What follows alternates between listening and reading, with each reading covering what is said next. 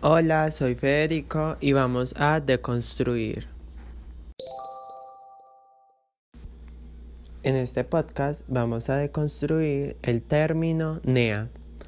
El año pasado, en el Tour de Francia, cuando Rigoberto Urán ganó una de las carreras, él dijo la palabra NEA en uno de sus discursos y la gente, el resto del mundo quedó intrigada con el significado de esta palabra.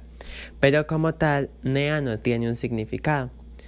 Entonces vamos a deconstruir el origen de esta palabra para entender qué significa. El origen de este término viene de la palabra gonorrea, que es una enfermedad venérea y de transmisión sexual. Pero en Medellín, Colombia, en los barrios más pobres y con una educación de baja calidad, esta palabra se empezó a utilizar como un insulto. Con el paso de los años, este insulto dejó de tener su cualidad negativa y se pasó como un término cotidiano, pero todavía existían jóvenes que no la podían decir con tranquilidad en las casas o en el colegio porque históricamente era una palabra negativa. Es por eso que la deciden cambiar a gononea.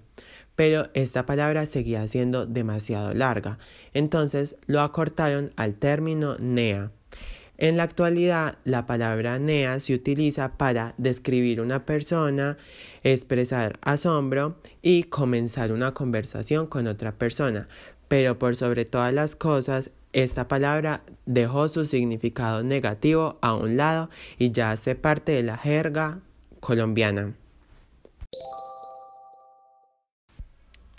Entonces, si nos vamos al discurso de Victoria de Rigo, lo que nos quería decir era una expresión de asombro sin dejar de lado su cultura colombiana. Espero que les haya gustado mucho este podcast y que hayan entendido un poco del tema de la deconstrucción.